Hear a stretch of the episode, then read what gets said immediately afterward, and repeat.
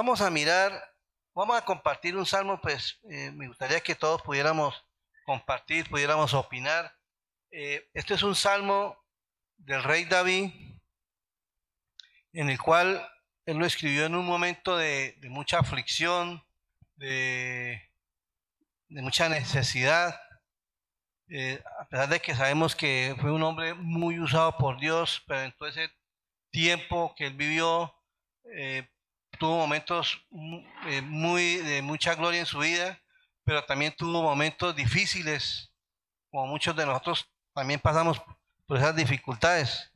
Y, me pongo yo a mirar, si nos ponemos a mirar todas por todo lo que pasó el rey David, de verdad que es bastante difícil. Y si uno soportaría todas esas luchas, todas esas dificultades por las que él pasó. Entonces, en el Salmo, vamos a mirar el Salmo 25. Entonces, eh, dice David implora dirección, perdón y protección. ¿Sí? David implora dirección, perdón y protección. Entonces, como les decía, este es un salmo de David donde dice que él imploraba. Yo busqué la palabra implorar y quiere decir pedir una cosa con gran humildad y sentimiento, tratando de provocar compasión. ¿Sí? David sabía que la única persona a la cual podía él acudir en medio de su necesidad, en medio de su adversidad, era Dios. Y, algo que siempre vemos en David, que él, tenía siempre esa actitud, y por eso era que eh, el mismo, la misma Biblia le llamaban el dulce cantor de Israel. ¿Por qué? Porque siempre, siempre se dirigía, siempre buscaba de Dios con cánticos, eh, alabándolo, adorándolo, pero siempre sabía la necesidad de buscar de Dios. Entonces, mire, vamos a mirar los primeros siete versículos. Dice, a ti, oh Jehová, levantaré mi alma. Dios mío, en ti confío. No sea yo avergonzado. No se alegren de mí mis enemigos. Ciertamente ninguno de cuantos esperan en ti serán confundidos. Serán avergonzados los que se rebelan sin causa. Muéstrame, oh Jehová, tus caminos. Enséñame tus sendas. Encamíname en tu verdad y enséñame, porque tú eres el Dios de mi salvación. En ti he esperado todo el día. Acuérdate, oh Jehová, de tus piedades y de tus misericordias que son perpetuas. De los pecados de mi juventud y de mis rebeliones no te acuerdes, conforme a tu misericordia, acuérdate de mí por tu bondad, oh Jehová. Entonces, aquí David está clamando porque él, él decía que se sentía que lo estaban persiguiendo y está diciéndole al Señor que no lo dejara avergonzado. Entonces, ahí vemos la necesidad de buscar uno la, dirección de Dios. Y entonces, en el, por lo menos en, otra versión, dice, oh Señor, te entrego mi vida y confío en ti, mi Dios. No permita que me avergüences, no dejes que mis enemigos se regodeen en mi derrota. Entonces, David aquí estaba clamándole al Señor, estaba levantando su voz. Levantar su voz es como decir, elevar una voz de, de, muchos sentimientos, o sea, levantar esa voz delante del Señor, diciéndole, Señor, te necesito, estoy angustiado, me están persiguiendo, Señor, no me dejes en vergüenza, ¿verdad? Eso era lo que estaba clamando el rey David al Señor. Y él pedía al Señor su dirección, ¿por qué? Porque él sabía que el Señor no lo iba a dejar avergonzado. Y, algo que a mí siempre me ha impactado del, rey, del rey David es que él siempre cuando iba a las guerras, él lo primero que decía, Señor, ¿voy o no voy? ¿Hago esto o no hago esto? Y esas son las cosas que nosotros como creyentes tenemos que levantar nuestra voz a diario al Señor, poniendo nuestras necesidades, poniendo nuestros deseos, nuestros anhelos, ¿sí? Siempre decir, Señor, aquí estoy, Señor, guíame, dirígeme, guíame por tus sendas. Bien, entonces no sé si ustedes, de pronto alguno de ustedes ha pasado por eso o, quiere compartir algo sobre eso. De verdad que eso es, eso es muy importante.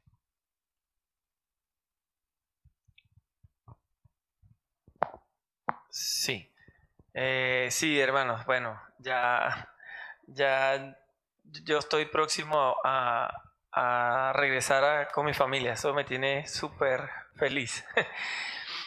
Pero muy pocos conocen el testimonio de nuestra venida acá a, Colombia. Y recuerdo que eh, estábamos alistando el carro, para, voy a resumirlo, alistando el carro, ya nos veníamos, fuimos al terminal, en la terminal estábamos colocando todas las maletas en los buses y en el bus y yo estaba haciendo la fila para, para entregar las maletas. Entonces eh, mi papá estaba ahí al lado conmigo y, de repente las maletas no entraban.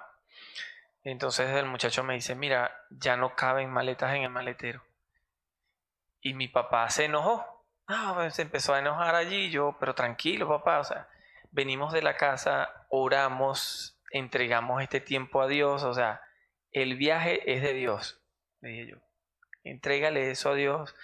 Eh, ya eso le entregamos a Dios tranquilo. Entonces, dime cómo me solucionas. Déjame tranquilo, yo soluciono.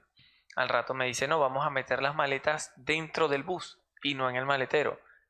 Listo, no pasa nada. Las colocaron donde iba el chofer y otra maleta, echaron el asiento del chofer hacia adelante, metieron la otra maleta y volvieron a pegarla.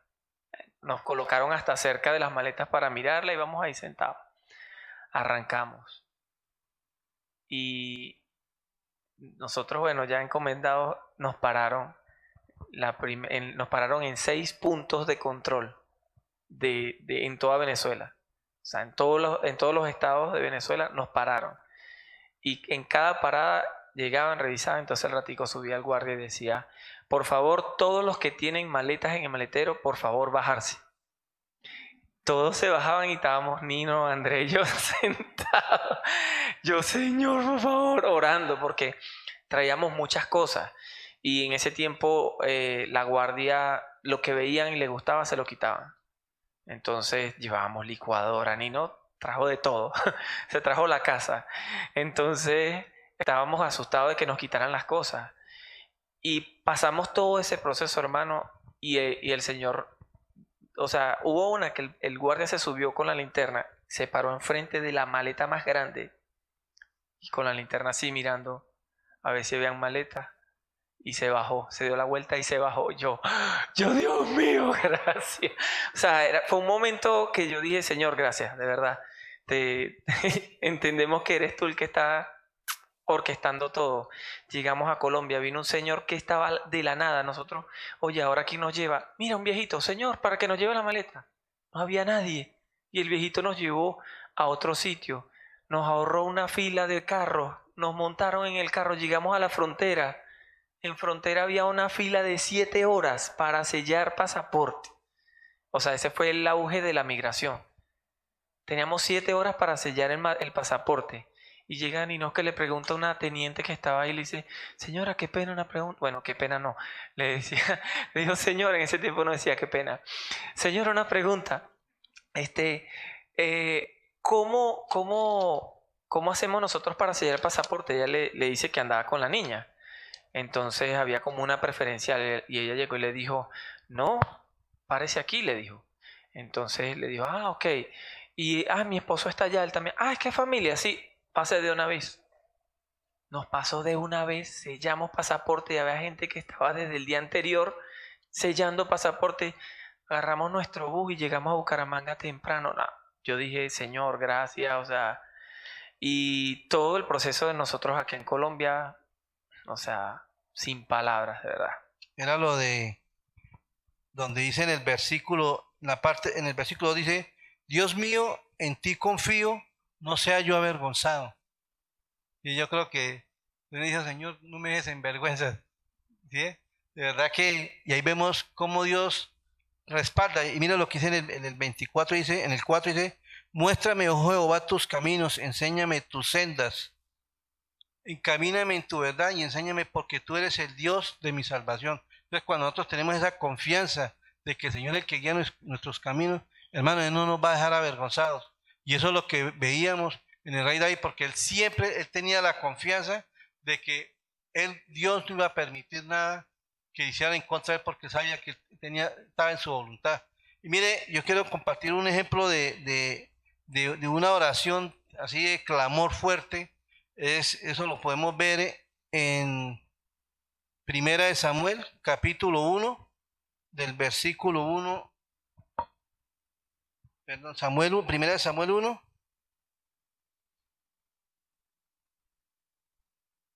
Eh, ahí vemos eh, la historia del nacimiento de, del profeta Samuel.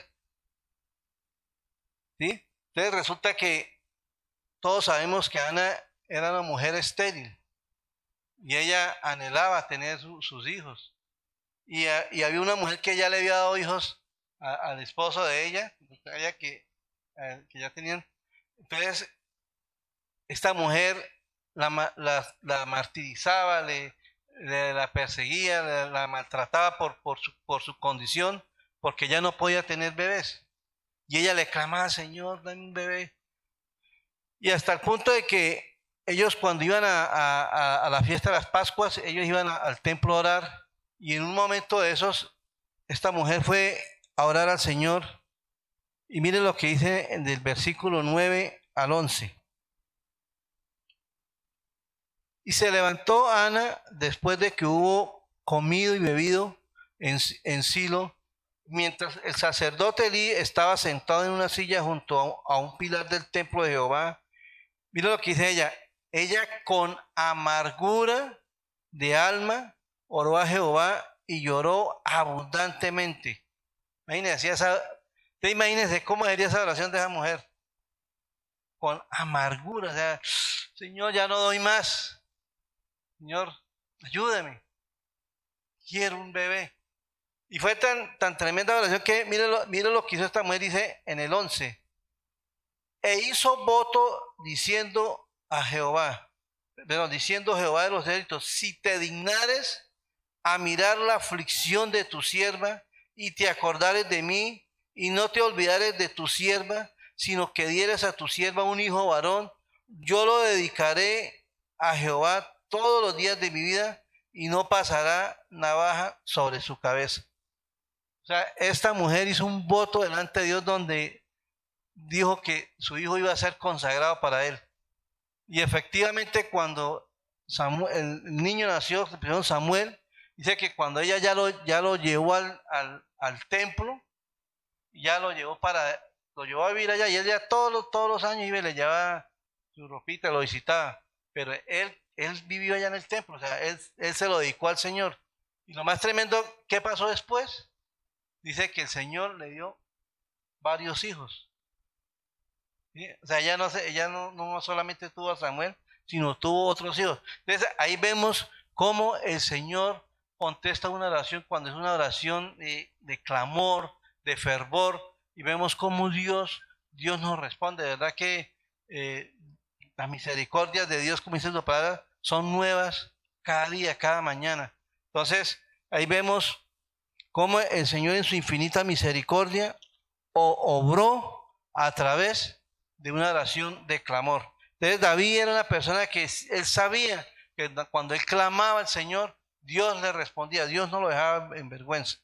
Entonces, eh, dice en el versículo 6, dice, acuérdate, oh Jehová, de tus piedades y de tus misericordias, que son perpetuas. Dice, de los pecados de mi juventud y de mis rebeliones, no te acuerdes, conforme a tu misericordia, acuérdate de mí por tu bondad. David sabía que él reconocía que, que él había fallado mucho. Y todos sabemos los pecados tan terribles que cometió el rey David. Fue adulterio, asesinato, bueno, hizo, hizo hasta para vender.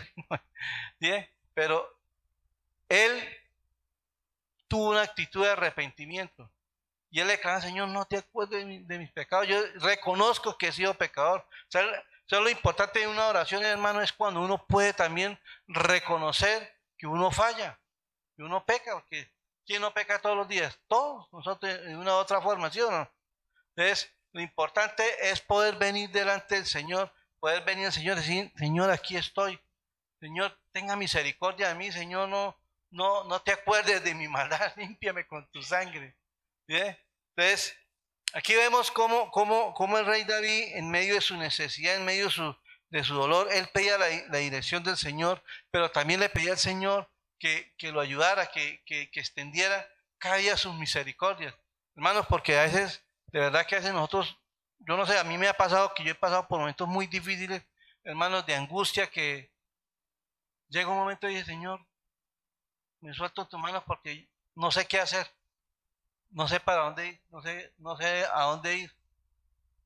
Y hermano, y a veces eso cuesta, o sea, entregarle las necesidades a Dios cuesta trabajo. Y, y, confiar y esperar en el que es, lo, más tremendo, que el Señor quiere que nosotros esperemos en Él. Y a veces uno le cuesta trabajo esperar, ¿será que sí, será que no? Y empieza una angustia y empieza como, como, como a dudar. ¿Ve? Entonces no sé si alguien quiera compartir algo sobre eso. Eh, puedo ver acá la misericordia de Dios, ¿no? Que son nuevas cada día y, y, también lo importante que es saber que los que confían en el Señor somos bienaventurados. Cada día es un día de fe, de confianza en el Señor. Y preciso, ayer estábamos en, en la reunión de Girardot y un muchacho que nos está acompañando decía cuán difícil era confiar en Dios. ¿Sí? Y pregunta, ¿es difícil, es pecado dudar? Decía el muchacho, chino más lindo. ¿Por qué? Porque él vive en un ambiente de mucha pobreza, de mucha necesidad, vive en un ambiente, él colocaba ejemplos, yo, es malo yo querer tener una moto, una cicla, algo así. Pero a veces nosotros ya adultos y caminando en el Señor y a veces no hemos aprendido a confiar totalmente en Él. Entonces este, este salmo, Pito, Ernestico, es la, la, la necesidad de confiar en el Señor y saber que Él es misericordioso y Él es el que cada día nos sostiene con su amor. Eh, bueno, yo he podido ver en mi vida y doy gracias a un Dios eh, que provee, ¿sí? En, en todos los sentidos, ¿no? Y bueno, tuvimos experiencias con mi esposo. Eh, cuando yo empecé en estos caminos, pues hubo bastante oposición de parte de él. Y yo podía incluso ver que hermanos de, de, la iglesia, pues como preocupados y de la familia también personas me decían, no, no va a volver, no es. Pero yo recuerdo que yo descansé en el Señor y yo le solté a él eso y yo no, yo voy a confiar. O sea, porque es que eso es lo que me están enseñando a mí acá. Entonces, si yo no confío, ¿qué sentido tiene a lo que me están enseñando? Y el Señor, puedo dar testimonio que de verdad nunca nos dejó en vergüenza ni a mis hijos eh, ni a mí, porque pues todo el mundo daba por sentado de que, eh, de que ya, pues, que yo había perdido el matrimonio, que es, y, y no. Eh, por otro lado, pues la parte también de la provisión, porque o sea, en esos momentos donde uno como que no, ya no, ya no tengo tal cosa, eh, esos momentos difíciles, ¿no? Eh, ya no tengo carne, ya no. Y preciso mi mamá o mi papá se le daba por ir al centro a, comprar carne y llegaban a mi apartamento, ay, mire, es que suena centro y sacaban un pedazo de carne y yo, ay, Dios mío, gracias. Yo, ese señor, o sea, de verdad, ¿no? que nunca dejemos de sorprendernos de, de las cosas porque él tiene hasta el más mínimo cuidado de nosotros Hace poco incluso yo también dije, Señor, ay, no, ya para mañana no hay, no hay este, o sea, proteína. Y llegó mi esposo y dijo, ay, no, mira lo que me dieron en el trabajo. Y le dieron ahí varias cosas ahí de, de comida. Entonces, y así, entonces de verdad que es muy bonito eh, poner la confianza en Dios y no dejarnos eh, de sorprender de, de su misericordia porque pues nada merecemos, ¿no? Bueno, hace como aproximadamente tres años, antes de la pandemia, mi hijo Juan José estuvo, estuvo hospitalizado un mes y ocho días. Le dio una neumonía y, digamos, eh, yo lo llevé y bueno, que no, que no sé qué, bueno, me llevó y le puse como un poco enojada al médico, le dije, doctor, si, si él le duele, no es un niño que se queja, eh, yo sé que es por algo que él tiene. Digo, bueno, le voy a hacer los exámenes porque si no, ¿quién me la aguanta usted? Que no sé qué. Bueno, hicieron los exámenes, sí. Le salió una neumonía. Entonces el pediatra me decía, señora, su hijo tiene una neumonía complicada. Me miraba, complicada. Yo le decía, sí, doctor. Y me decía como quien dice, aquí no hay nada que hacer. O sea, me lo repetía como para que yo tomara conciencia. Yo dije, bueno, Señor, yo te entrego todo esto y todo está en tus manos y yo descanso en ti. Y ya. O sea, no quería martirizarme de eso porque solo martiriza a uno. Empieza el pensamiento a dar vueltas y a dar vueltas y a dar vueltas. Bueno, y les cuento la experiencia que eh, la última, la última que pasó, eh, bueno, a él lo operaron, le, hicieron, eh, le tuvieron que sacar el líquido y todo el cuento y me lo mandaron para la casa. Todavía no era el tratamiento para mandarlo para la casa. Lo tuve aquí en la casa por hospitalización en casa. Fue terrible esa hospitalización. Eh, venía el enfermero y le aplicaba esa droga a las 2, a las 4 de la mañana, no dejaba dormir y eso era corriendo. El niño se me estaba enfermando del, del intestino porque el antibiótico se lo pasaban muy rápido y le estaba afectando el, colon. Bueno, y córrale otra vez, llévelo, porque estaba presentando otra vez fiebre. Lo llevé otra vez al médico y la doctora me dijo que quién había dado la orden, que no sé qué, otra doctora, que lo recibió. Ya le dije, no, la pediatra dijo, no, ¿cómo el Bueno, al fin y al cabo, no hay nada que decir ahí. Entonces, que lo tenían que volver a operar y lo tenían que operar del pulmón. Pero entonces, esto, llegó la, la pediatra y me dijo, mire, mija, yo soy la pediatra del niño, pero el niño lo van a trasladar, él está en la Chicamocha, allí. Lo van a trasladar para la otra sucursal de la Chicamocha, que es en, en la metropolitana. Allá no hay pediatría porque pues él era un niño grande y el doctor, bueno, e, ese es otro cuento, ¿no? Que lo iban a colocar, lo iban a mandar para la UCI. No, como niño. Entonces llegó el, el, el director de la UCI bajó y dijo, mm, ¿yo qué me voy a llevar a este niño para allá? ¿Cómo se le ocurre? Entonces, y regañó a la enfermera, si es que él está bien, que no sé qué. Bueno, incluso el doctor Juan, que venía aquí a la iglesia, él dijo, no, vamos a hacerle una, una, esto, una ecografía al toras. Me dijo, no, mire, mija, sinceramente, él tiene, así en esos términos, el pulmón picho me dijo, pero él no se ve como está, o sea, él no necesitó, eh, digamos, el oxígeno se lo colocaban para ayudarlo, pero no era porque estuviera, digamos, asfixiado o cosas así. Entonces, esto dijo otra vez que no, que se lo iban a llevar para la UCI, nuevamente. Bajó entonces otro doctor que era el de la pediatría y me dijo, ay, mi hija, toca que me espere porque su niño es muy grande, yo no tengo camilla para niños así, todos para pequeños. Bueno, al fin no fue para la UCI, sino para, lo mandaron para una habitación que era esto eh, especial porque no se sabía el que tenía. Eh, decían que tenía una bacteria, que tenía yo no sé qué más, que era contagiosa, que allá iba todos los, los, los doctores con mascarilla, con su traje especial y a mí me tocaba lo mismo. Yo no, no, no soportaba eso con tapabocas y con eso. Bueno, de todas maneras yo me sentía en la suite, porque era una habitación grande con aire acondicionado y todo el cuento. Entonces, dijeron que se lo tenían que llevar para la, la ¿cómo se llama? La metropolitana. Y yo dije, bueno, señor, yo lo entrego en tus manos. Y bueno, ya había llegado la ambulancia, ya lo tenían listo, ya estábamos en el ascensor con la camilla ya él acostado para llevarlo para la metropolitana. Y la jefe me vio y me dijo, no, espérese, no se pueden ir. Espere que estoy hablando con el director de, de la clínica. Me dijo, no, el niño no se lo pueden llevar.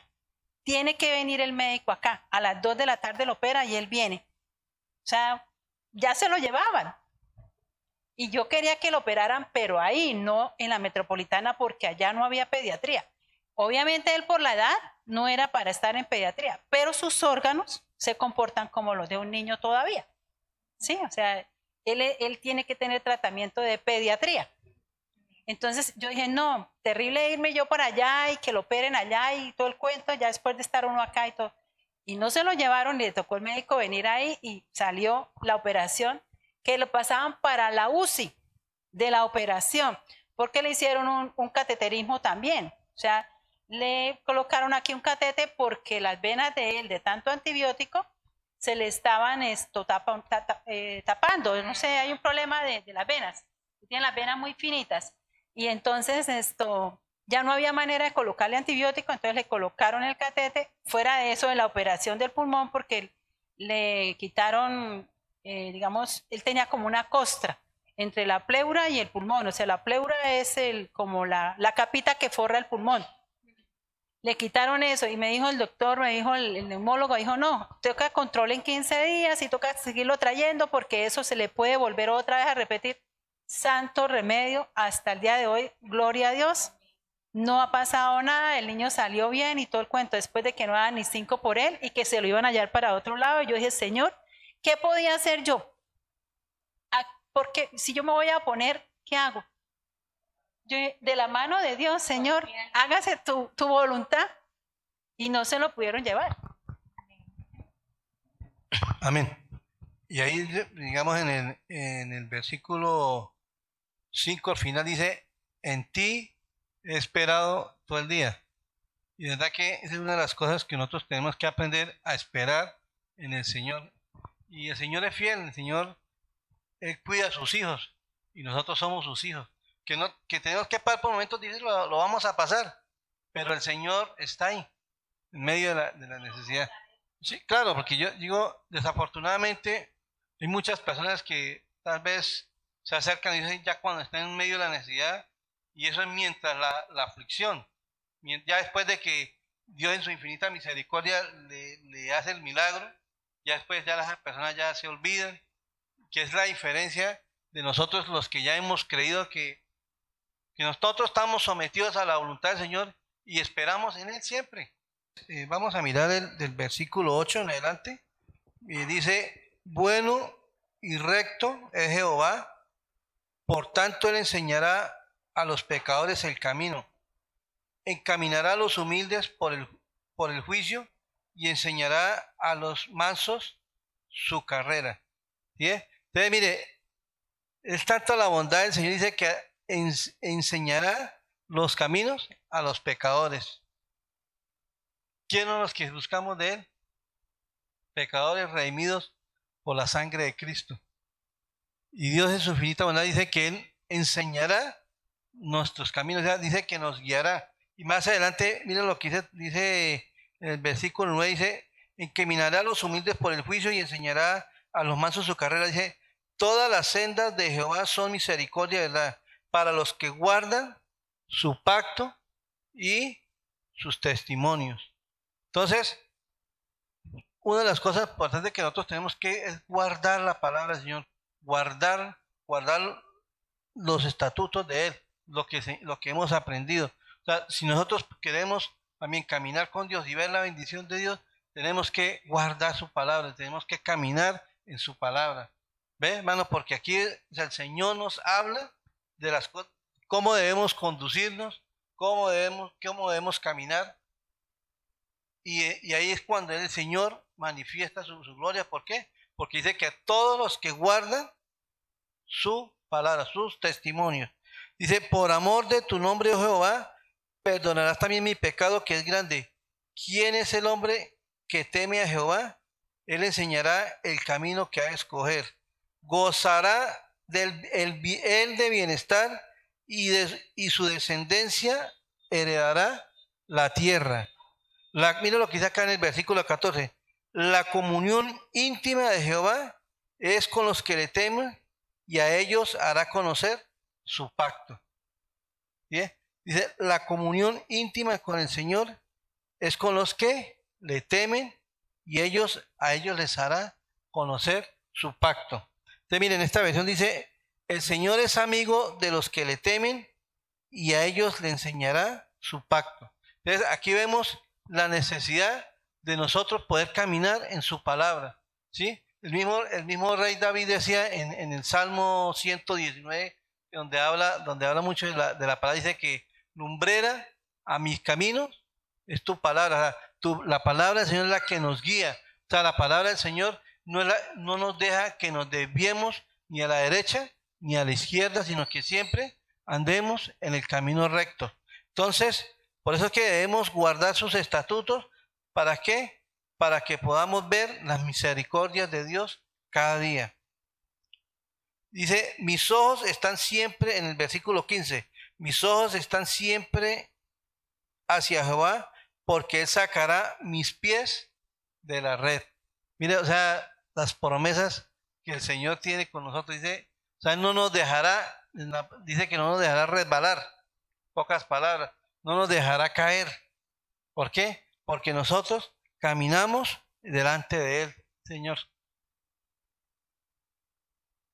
Creo que, que, bueno, una de, de las tantas vivencias, recuerdo que un día salí, estaba empezando acá en Colombia y salí a vender limonada.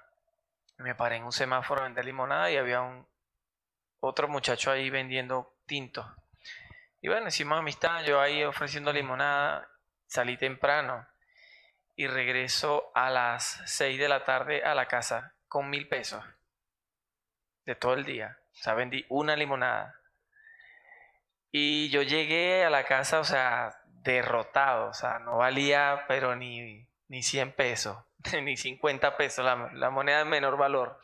O sea, yo llegué derrotado, me puse a llorar.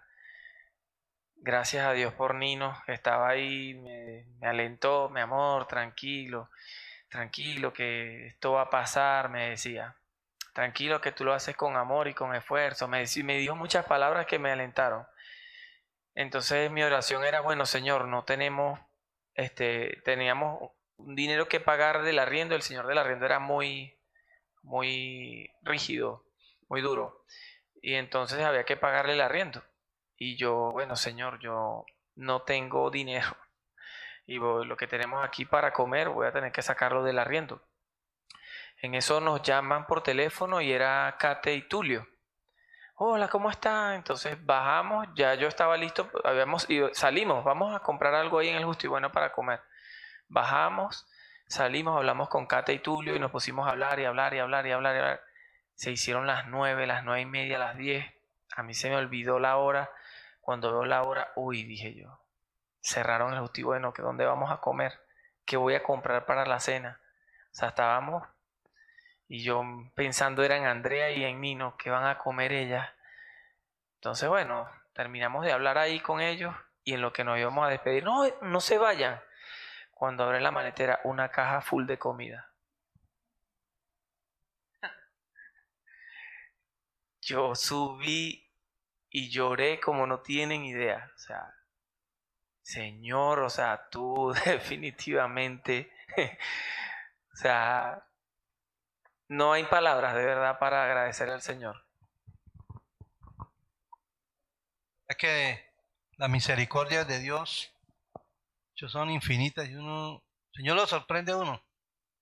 De verdad que ves, uno dice, no, ya como que uno, como que ya uno dice, no, ya, ya no, no, no, no hay respuesta. Y en ese momento es cuando Dios manifiesta. Y, y eso lo, por eso lo, que leíamos ahorita en, en, en esta parte, en el versículo eh, 14, dice, la comunión íntima de, de Jehová es con los que le temen. Dice el Señor tiene comunión con los que temen. ¿Qué es temer al Señor? Cuando uno se aparta del pecado, cuando uno camina en, en la voluntad del Señor, cuando uno está sometido al señorío de Cristo. Porque es que el problema muchas veces nosotros queremos que Dios nos bendiga, pero queremos hacer la voluntad nuestra, ¿verdad? Entonces, dice, la comunión íntima es con los que le temen. Entonces, vamos a mirar aquí en, en el, en el versículo 16, dice, mírame y ten... Mira, aquí en esta parte ya David ya como que dice, ya está en un momento de ya de que ya casi que iba a explotar. Mira lo que dice.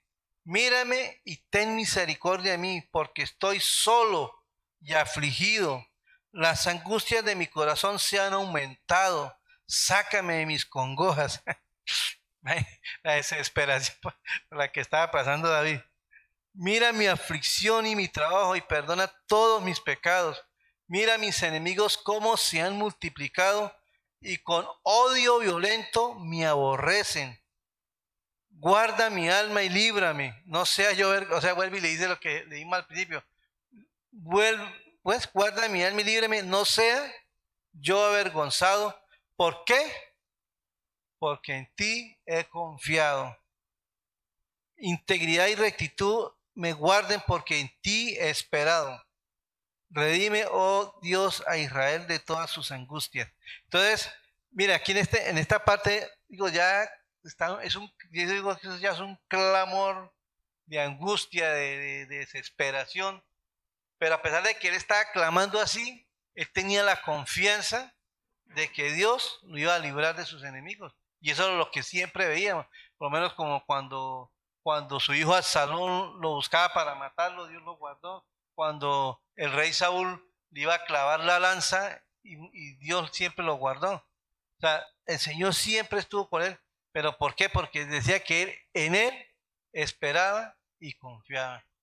Entonces, hermanos, de verdad que este es un salmo muy bonito que, pues lo leí en estos días en mi devocional y, me, ha, inspirado mucho porque de, verdad que a veces cuando llegan los momentos de aflicción, de dificultad, es como que se desespera uno y como que como que baja uno la guardia y como dice, no, Dios no me escucha, Dios, Dios no me responde. Pero déjeme decirle que Dios responde en su tiempo. ¿sí? Bueno, tenemos que decir, tenemos que esperar en Él. Y como decía mi esposa en la escuela, mi amor, que usted decía Ortica que pacientemente esperen en Jehová. ¿Ve? A propósito, ¿por qué no canta esa canción, mami? ¿Serio? de una canción muy linda, de verdad que Dios nos habla. Vamos a, orar y darle gracias a Dios y, mi esposa prepara esa canción. Bueno, vamos, a, Padre, yo te doy gracias, Señor, por eh, este salmo tan hermoso, Señor.